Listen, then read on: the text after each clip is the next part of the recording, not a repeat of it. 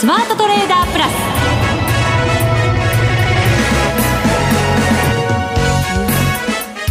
全国のリスナーの皆さんこんにちは。内田まさです。この時間はスマートトレーダープラスをお送りしていきます。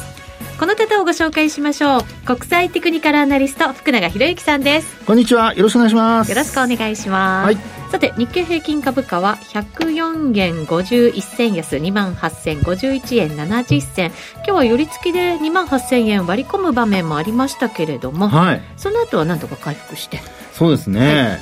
はい、あのー、まあやっぱり皆さんね、注目されていた FOMC の結果が出て、うん、まあ、市場予想通りの利上げ幅だったんですけども、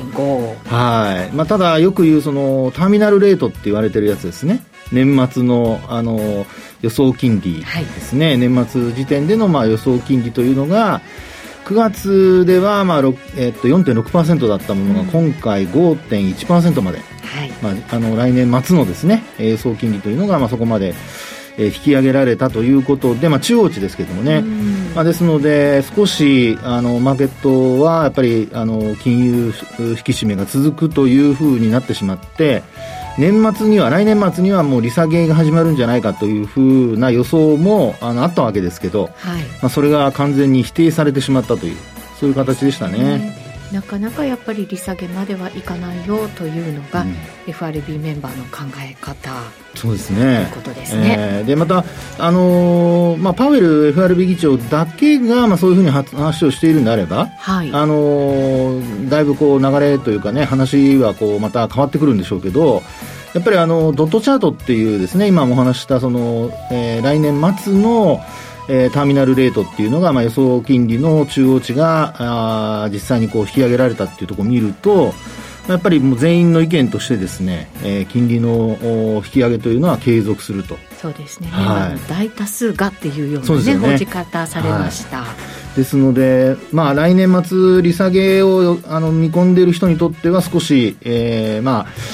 まあ、その期待はちょっと裏切られた感はあるんでしょうけどまあ、ただ、実際のところね、あのどこまであの来年のその景況感が、まあ、今の状況を保つのか、うん、あるいはやっぱり本当に失速するようであればですね、あの利下げという話もやっぱり出てくるでしょうから、はい、まあ、そういう意味では本当にあの経済指標次第という あの、まあ、マーケットが一番嫌がる あの一喜一憂しないといけないのでそうです、ね、困るんですけどね。今年の後半だって結構一喜一憂でしたよ。なんとかショック、ね、CPI ショック。そうそうそう。逆 CPI ショック。逆っていうのがまたね。結構みんなもうまたネーミングに困ってるって感じですけど、ね、本当ですね、えーまあ、ということで、東京市場2万8000円、まあ、一応割り込んで始まったんですが、なんとか終値では維持したということですけども、はい、まあ、やっぱ明日どうなるかですよね、明日週末ね。おそうですね。えー、2万8000円って、後でもちょっとお話しますけど、まだ2日しか経ってないんですよ、上回ってから。あ確かに、そうですね。で、2万8000円って、あの、2日か3日ぐらいしかまだ維持してなくて、うん、大体上回るとその後あの窓開けて押し戻されておいているというですね。そうなんですよ。ちょっとパターン的にはまあよくないパターンなんですよね、ね、窓開けてなんかダーッと下がっていくって、はい、本当よく見ましたよね。そうですよね、ええ、まあ、なのでですねこの2万8000円台を本当にあの維持できるかどうかっていうところがまあでもあのここまでの流れとちょっと違うところもあるので。おそうですか、はい、そこもちょっと今日はお話ししつつえー、明日、まあ、あるいは年末までの値動きについてですね、まあ、ちょっとお話したいなと思います。そうですね。福永さんがこの番組で、はい、ちょろっと冗談のように言ったことが結構現実化するってこと このところはあって。冗談ってどういうことですか？で だから今ドキッとしましたけどでも変わってきたところもあるあの違うところもある、はい。でもそれはあの多分気休め、えー、いい話と悪い話で言うとあのそんなに変わりませんから両方とも。はい、この後じっくり、伺っていきたいと思います。それでは番組進めていきましょう。この番組はマネックス証券の提供でお送りします。スマートトレーダー計画。よーいドンさあ、それではまずは福永さんに株式市場の分析引き続きしていただきたいと思います。はい、改めて日経平均株価28,051円70銭で終わっています。下落率0.37%でした。はい。あの、まあ、2万8000円というのが、まあ、先ほどの話の中で、まあ、一つポイントというお話をしたんですけど、はい、まあ、一応、この、そうですね、木曜日時点で見てみますと、あの、2万8000円っていうのがちょうどですね、25日移動平均線と、それからあと5日移動平均線がちょうどまあ、あの、集まってるところなんですよね。はい。で、あのー、まああ、木曜日の時点では104円安で終えたんですが、うん、まあ、ただですね、あの、25日線はまだ上向きですし、今日あの、5日移動平均線が25日移動平均線を上回って、一応ゴールデンクロスしてるんですね。そうですね。はい。なので、えー、えー、この状態で、えー、週末、まあ、終えてくれれば、まあ、5日線は、こう、じわじわやっぱり上がってきますので、うん、そう考えますと、あの、まあ、今の水準で横ばいで終えてもですよ、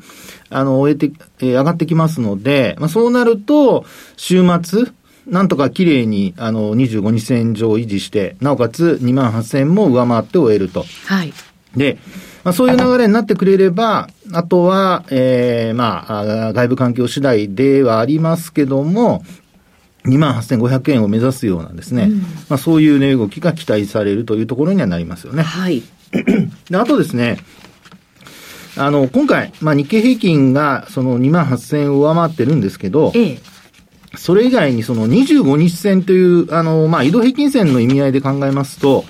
トピックスも今日は25日線を上回ったまま終えてるんですよね。はい、そうですね。はい、これもゴールデンクロスしてるんですか ?5 日線との。これはですね、うん、まだしてません。まだしてない。はい、ちょっとな感じですね。そうですね。あの、4ポイントぐらい下がりますかね。はい、4ポイント弱ですね。えー、25日線の終値が1971.33ポイントで、5日線の終値が1967.17ポイントなので、うんまあ、もうちょっと、あの、まあ、明日以降までちょっとお預けというところにはなるんじゃないかなと思います。はい。で、この二つを見ますとですね、移動平均線もゴールデンクロス仕掛けてるし、まあ、あるいはしていますし、で、あとですね、あの、株価的にも、おまあ、移動平均線上向きだということで、はい、ちょっと期待されるところはあるんですよね。したいですね、これね。はい。で、それが、まあ、先ほどちょっとお話しした、えー、これまで、過去、その、2万、えー、例えば8500円上回ったとき、あ、8000円ですね、ごめんなさい。2万8000円上回ったときは、あの、5日移動平均線は上回ってるんですけど、あの、まあ、あ言ってみれば、えー、5日線と25日線、えー、それからあとローソク足というふうに、まあ、こう、上昇がずっと続いてきた中で、はい、えー、2万8000円を超えると。うんうんうん、で、今回は、あの、一旦押した後に2万8000円を上回ろうかというところなので。そうすると、ここが起点になる。そうです。うん、なので、ここで上回ってきてくれれば、本格的な上昇、あるいはこれまで押し返された、例えば12月1日に2万8500円に接近したところで一回押し返されましたけども、まあ、そこにですね、あの、到達するっていうことも、まあ、あ期待が高まってくるというところなんですね。で、まあ、それが、あ先ほどお話したようなところでいうところの、まあ、少し、あの、値動きがですね、これまでと同じように2万8000、2万8000円に押し返されるっていう可能性はもちろんあるものの、はい、パターンとしてはですね、えー、ゴールデンクロスして、日経平均の方がまずゴールデンクロスをして、で、なおかつ、うまあ、トピックスはまだしていないものの、えー、両方とも、両指数ともに、えー、25日移動平均線を上回っていると。ですから本当明日、なんとか踏ん張ってくれればですね、踏みとどまってくれれば、まあ、踏みとどまるというのはちょっとあの、控えめすぎますけども。頑張ってくれないとできれば反発ね、はい、してくれると、えー、値動き的にはですね、来週に向けた、あるいは年末中に向けた期待がこう、高まってくるという、そういう状況かと思うんですよね。はい。はい。ただ、ただ？またここで一つちょっと 心配な話もしときます懸念材料も。懸念材料。はい。皆さん、あの、日経500っていつもお話しますよね。日経500はまだゴールデンクロスにもちょっと程遠いですし、言っちゃっていいですか？もちろん。5日線下回って終わってます。そうなんですよ。今日ですね、うん、あの、3指数の中で一番実は、微落率が大きくて。0.68%マイナス。はいそうです。ちなみにトピックスは0.18ポイント、さっきも言ったように日経平均は0.37%。はい。ということで、えー、日経平均よりも日経500のは倍の下落率なんですよね。で、今、宇治さんが話してくれましたように、今日の反落でですね、まあ25日線は元より5日線も下回って終えてしまっているというところで、上髭も結構長くてですね、えー、他の2つの指数と比べると、あの、まあ、寄り付きのほぼ同じような値で終えてるんですよね。はい。完全になんとなく押し返された感ありますね。でも、上向きなんですけどね。そうなんです、そうなんです、そうなんです。5日線は上向きですし、25日線も上向きなんですよ。はい。なので、えー、まあ、下落した時に、この、まあ、日経500が、まあ、先行してるっていうパターンに今なってるんですけど、うん、日経平均とトピックスがなんとか踏みとどまってくれて、あるいはまあ、先ほど話したように、えー、上げ幅拡大してくれるっていう流れになってくれると、まあ、日経500の方もですね、これまた5日線上回ってくるってことは、あの、考えられますので、で、もしこのまま、あの、日経500上昇できないと、実は5日線が下向きになっちゃいます。お、そうですね。はい。5営業日前の値下回っちゃってるんですよ、今日は。はい。はい。確かに。ええ。6営業日前の値がちょうどですね、これ日付で見ると、あの、ちょっとまた、えー、細かいことで恐縮ですけども、12月の8日。はい。この時点の終値が2580ポイントなんですよね。で、ここが捨てられて、で、今日の値に、えー、2609ポイントってことで入れ替わっているので、5日線はまだ上向きなんですが、はい、今日を起点とした5営業日前で見ると、うん、終値が2614ポイントなんですよ。これ結構しっかり上がった日ですもんね。そうなんそうなんそうなんです。なので、ここのですね、値を下回ってくるようなことになると、5日線が下向きに転じてきてしまいますので、まあ以前からもお話してますように、先物の影響を、まあ、あ受ける度合いが少ない日経500の方が、まあ、これで売られるとなると、やっぱりちょっと現物をですね、あのー、まあ、やっぱり投資主体別で見ると外国人投資家の、あのー、比率相変わらず多いので、はい、まあ、そうなるとやっぱり外国人投資家の売りがですね、継続しているというふうに見て取れるということになりますから、ちょっとですね、年末高というのは、まあ、もちろんあの、大幅安ということは今のところは考えにくいと思うんですけど、相変わらず、なんか、レンジ相場で行ったり来たりというですね。はい。そういう動きになりそうかなというところではありますよね。そうですね。えっ、ー、と、先週の、えっ、ー、と、12月第1週の投資部門別株式売買動向発表されていまして、はい。現物に関しては、えっ、ー、と、2週連続の売り越しだったということですね。規模はそれほど大きくないですかね。797億円ですから。うんで、えーと、買い越しだったのが先物の方で、はい、4172億円の買い越し、先物買って現物売るというような動きですね。ですね。まあ、その前の週から続けてこう現物が売られているというところを見ますと、やっぱり外国人投資家の方の投資スタンスっていうのは、あの、買いではやっぱりこう固まってないって感じですね。そうですね。先物も買い越しでしたけど、えー、2週ぶりの買い越しということですから、ね、どんどん続いてるって感じでは決してないですもんね。はい、ですよね。ですから本格的にそのラリーとかっていう流れになるのであれば、やっぱりどちらも買い越しっていう先物も現物もあの買い越しっていうのが、まあ一番理想的で、そうなると、本当にあの、まあ、値幅も出てくるっていうことだと思うんですよね。はい。ですから、ちょっとですね、あの、日経500の、あの、値動きの重たさだとか、それからあと日経平均トピックスが、まあ、なんとか25日線は維持しているものの、ちょっとこう、上値を抑えられて、反落して終えているっていう流れからするとですね、今晩、アメリカ株が、まあ、仮に、こう、ちょっとこう、ね、FOMC 通過して、えー、じわじわとその、まあ、金融引き締めの影響を意識するっていう流れになると、株価的にはですね、えー、またちょっと下をこうコツンコツンと叩きに行くような、まあ、そういうことも考えられますので、一番やっぱり嫌なのは、今さっきお話したほら日経500の安値をつけたっていう、まあ6営業日前なんですけども、はい、あの12月8日の安値、これは日経平均もトピックスも同じなんですよね、日付としては。はい。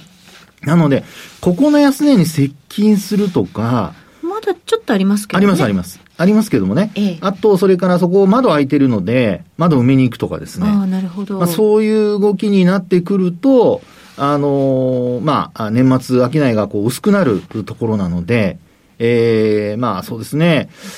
値動き的にはこう、先物にやっぱ振らされるっていうようなことがですね、ちょっと考えられるということになるので、まあ、個別株で物色っていうのはいろいろと、あの、今日なんかも決算発表出てますから、ええ、あの、特にグロースカーブ、あの、グロース市場ですね。あの、エンニーカラーとかも決算発表出てるようですけども、まあ、ああいったところで、まあ、賑わうっていうところは考えられるんですけど、まあ、主力株に関してはちょっとやっぱり、炭酸でなおかつ、なんか触れが大きくなるとかですね。そうですね。商い、はい、今日も少ないですもんね。そうです。今週に入ってからずっと少ないですもん。そうなんですよね。まあ、今日の売買高、途中まで見てた時にはめちゃくちゃ、えー、2兆円届いてませんでしたけど、大引けでなんとかね、2兆円届いて、2兆2000億円ぐらいですか。そうですね。でも、はい、今週の中では、月曜日に次いで低いっていう。はい今週1回もね、3兆円超えてないですね。そうですよね。先週から超えてない。はい。うん、あの、先週 S q だったのに。あ、そうですよ。3兆 ,3 兆円超えなかったんですよね。超えなかったんですね。ええー、ですからね、ちょっとですね、あの、投資家の動きも、なんか、えー、少し、なんでしょう、腰が引けてるというか。なんかあの、はい、この CPI の発表、FOMC 待ちみたいなのずっとあったじゃないですか、はい、だからちょっとやりにくいのかなと思いましたけど、どうでしょうね、ここも終わっちゃうと、今年終わりみたいな市場関係者の方、多いみたいですからね。そうですよね。えー、ですから、本当に、あの、まあ、商いがね、あの、これからさらにこう減ってくるとなると、えー、まあ、個別株はもちろん賑わう銘柄もたくさん出てくるとは思うんですけど、一方で、まあ、指数が動かなくなって、それが動かなくなると、やっぱり興味もだんだんこう、薄れてきてというですね。薄れてきて。はい。はい、なので、まあまあ、来週もまた同じようなお話をするようなことになってるとすると、ちょっとですね、はい、えー、もう皆さん、本当にクリスマスを楽しみましょうねという話に変わっていってしまいますよね。まあそうですね。はい今日はね、結構アメリカでもいろんな経済統計の発表があって、小売売上高だったりとか、はい、あとニューヨーク連銀の製造業の景気指数であるとか、はい、フィラデルフィアもね、はい、出てきますけれども。あと ECB と、あと、そう。BOE もありますからね。そう、スイス銀行も。はい。うん、今日はですね、ですから本当、今晩は意外と、盲点というか、FOMC 過ぎたら終わりじゃなくて、実は結構いろいろイベントないしは経済指標の発表を控えてますので、ね明日が大変かも、本当に。はい。はい、今晩もね、結構動くかもしれませんし、ね、そうです、そうです。そうですよ。為替をね、お持ちの方は特に、今晩夕方からの、おあと、そうですね、ええー、まあ、ラガルド総裁のやっぱ会見なんかもね、どういうふうになるのか。そうですね。まだまだやっぱりヨーロッパね、はい、インフレっていうのはなんかこうアメリカよりも深刻だったりとかするところもありますしね。そうなんですよね。ですからね、ちょっとね、後で為替のところでもお話したいと思いますけども、はい、えー、一筋縄でいかない年末相場というところで。どうでしょうね、ほら、はい、よく言う、当備の一心。笑っちゃダメですよね、笑っちゃね。内田さん、もうわかるでしょ。まあそんなことを福永さんは言いませんよね。いやいやいや、いや、可能性があれば言うんですけど、私にはちょっと今は可能性はちょっと見えてないですね、残念ながら。あ、すごい。今日はっきり言いましたね。可能性は見えてない。はい、ちょっと見えてませんね。あら。残念ながら。なんか、今年一はっきり言っちゃいましたよ。この年末になって。皆さん、あんまり内田さんの言うことにあのリードされないでくださいね。はい、ダメですか。わかりました、はい、ちょっとより、なんとなく注意が必要なのか、もしかしたら、休むも相場になっちゃったのか。そうですね。でもクリスマスは私は楽しみますよ。そうですね。皆さん、良いクリスマスを。まだちょっと早いですよ。ですけど。来週言ってもいいぐらいですから。そうです、そうです、はい。はい。来週また同じこと言ってるような気がしますがね。はい。以上、ここまでは、スマートトレーダー計画、用意ドンでした。続いては、マネックス証券からのお知らせです。投資家の皆様、マネックス銘柄スカウターをご存知ですか？マネックス銘柄スカウターは、マネックス証券に口座をお持ちの方が無料でご利用いただける日本株銘柄分析ツールです。マネックス銘柄スカウターでは、売上高や営業利益など重要な業績指標を過去10期以上にわたりグラフ表示することができます。自分でデータを整理する手間をかけずに、長期的な視点で企業を分析することが可能です。また、マネックス銘柄スカウターには、10年スクリーニングという機能がございます。通常提供されているスクリーニング機能は直近の通期業績や今期の会社予想などを対象にすることが多いのですが、10年スクリーニングなら過去10年間の業績や直近の四半期業績での銘柄選びが可能なので、長期視点で自分に合った銘柄を探し出すことができます。さらに、マネックス銘柄スカウターはスマートフォンへの表示最適化も行っているので、外出先などでも場所を選ばずスムーズに銘柄分析を行っていただけます。また、マネックス銘柄スカウターの活用術もマネックス証券のセミナーやホームページで紹介していますので、ぜひご覧ください。マネックス銘柄スカウターは、マネックス証券に口座を開設いただくと、無料でご利用いただけます。マネックス証券の口座は、無料で開設できます。日本株投資の強い味方、マネックス銘柄スカウターをぜひお試しください。マネックス証券での取引に関する重要事項。マネックス証券が扱う商品などには価格変動などにより元本損失、元本超過損が生じる恐れがあります。投資にあたっては契約締結前交付書面、目論見書の内容を十分にお読みください。マネックス証券株式会社、金融商品取引業者、関東財務局長、金賞第165号。ザ・スマートトレーダープラス。今週のハイライト。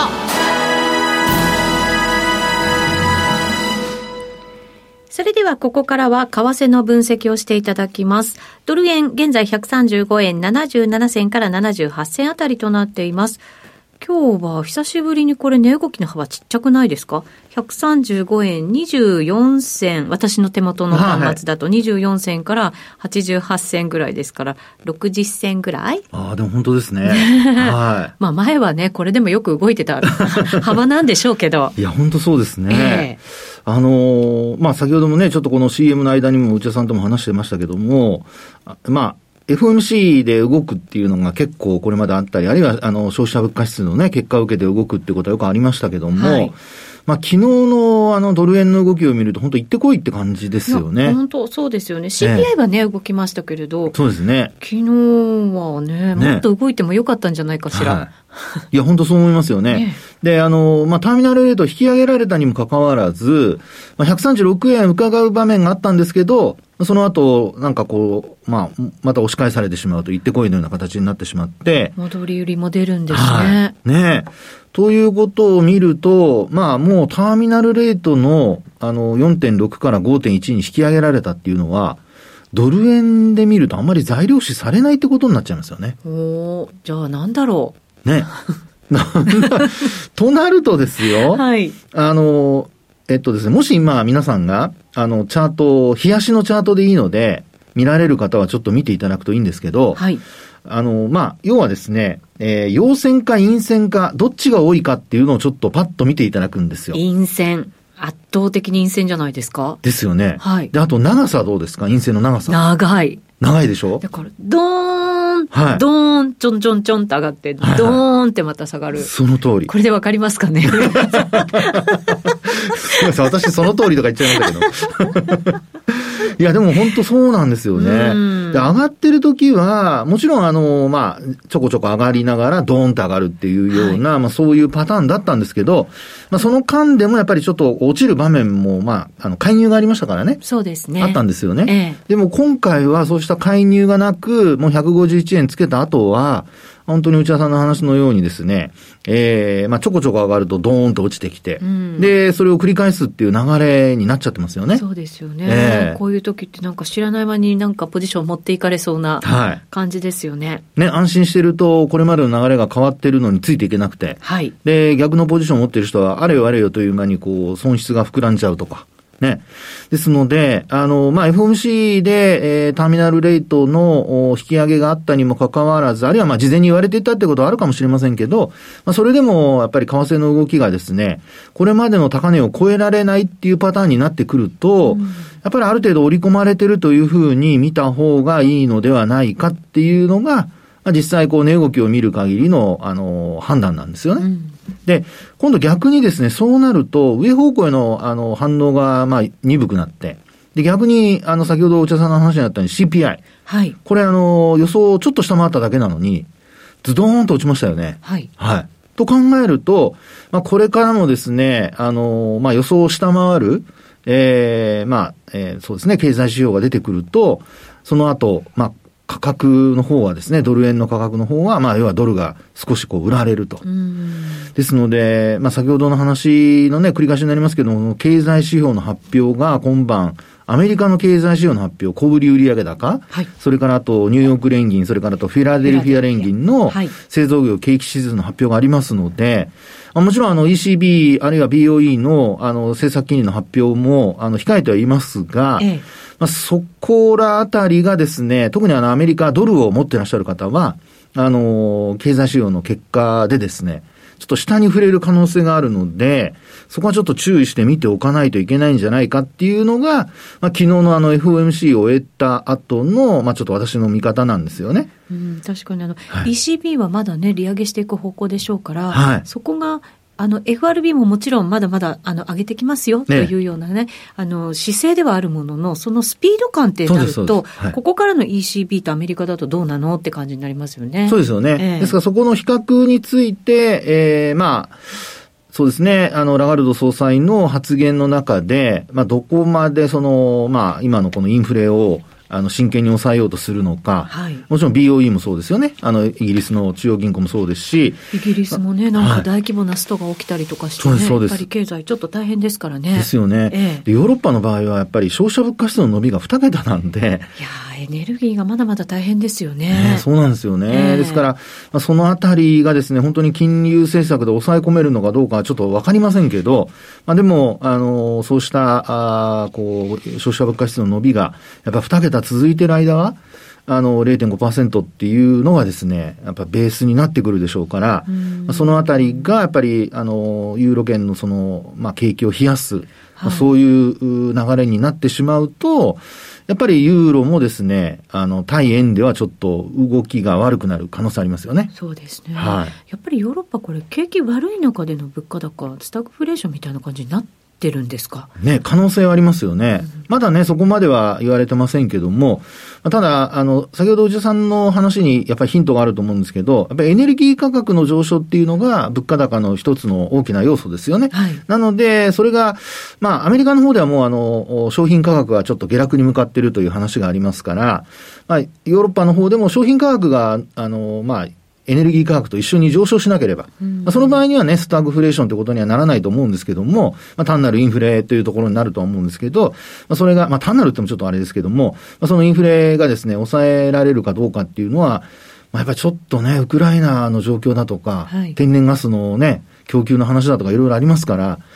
一筋縄ではいかないっていうのがやっぱりユーロ圏って話になっちゃいますよね。本当そうですよね。はい。LNG もね、やっぱり取り合いみたいな感じになってますから。そうです、そうです。ええー、なので、まあ、レートとしてはやっぱりユーロもですね、えー、ユーロドルで見た場合にはお互いこう、せめぎ合いって形で、あまり動かなくなる可能性はあるんですけど、ただ一方で、あの、対円で見た場合には、低金利の円がですね、えー、逆に今度買われるっていう流れになる可能性もありますので。うんそこは流れが変わらないかどうかっていうところはですね、注意して、あの、えー、もうほったらかしってことがないように見た方がいいんじゃないかなっていうふうには思いますけどね。そうですね。はい。まだまだなんだか年末に向けても、為替の方は動きそうですね。そうですよね。えー、もうね、本当動くと、まあ、あの、取引してる人は楽しい部分もありますが、あの、楽しくならない取引にならないように、なんかちょっとややこしい話しましたけど。